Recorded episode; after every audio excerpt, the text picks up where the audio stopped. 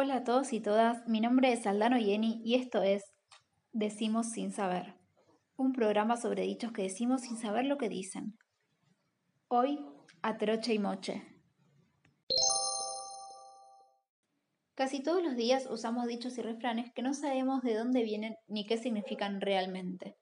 Estos son parte de la lengua viva de una sociedad y una vez que aparecen pueden cambiar o simplemente desaparecer y hasta es posible que muchos refranes que se decían antes hoy sean difíciles de entender. Por este motivo muchos quedaron reservados para nuestros abuelos y nuestras abuelas, y es muy normal escuchar decir, ay no, esos son dichos de abuela. Pero ¿para qué sirven? ¿O por qué los usamos? ¿O por qué los usábamos? Son preguntas difíciles de responder, pero podemos parafrasear a Durkheim que los define como instrumentos colectivos que la humanidad ha usado a lo largo de los siglos para compartir conocimientos de la vida diaria y a su vez nos sirven para guiar nuestra conducta. Ahora que ya definimos qué son los refranes, vayamos a nuestro tema. ¿Qué es atroche y moche? ¿Alguna vez escuchaste a alguien decir esto?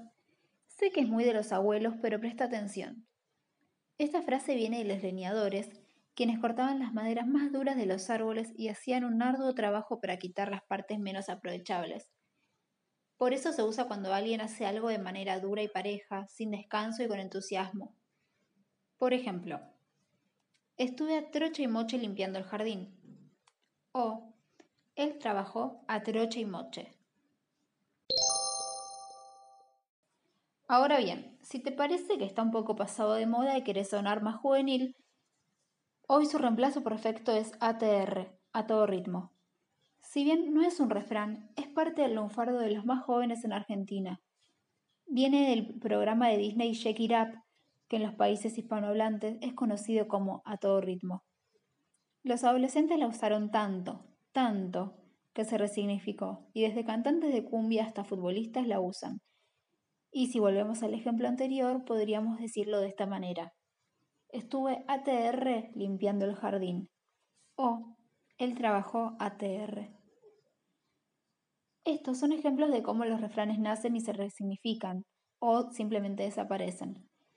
Cada generación va creando los suyos, pero nunca, nunca dejan de estar presentes en la lengua viva de las personas.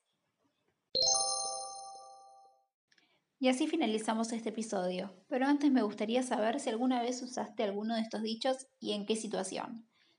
Te invito a que me respondas y me sigas en mi cuenta de Instagram, arroba donde estaré subiendo más información. Hasta luego y nos encontramos en el siguiente episodio de Decimos sin saber.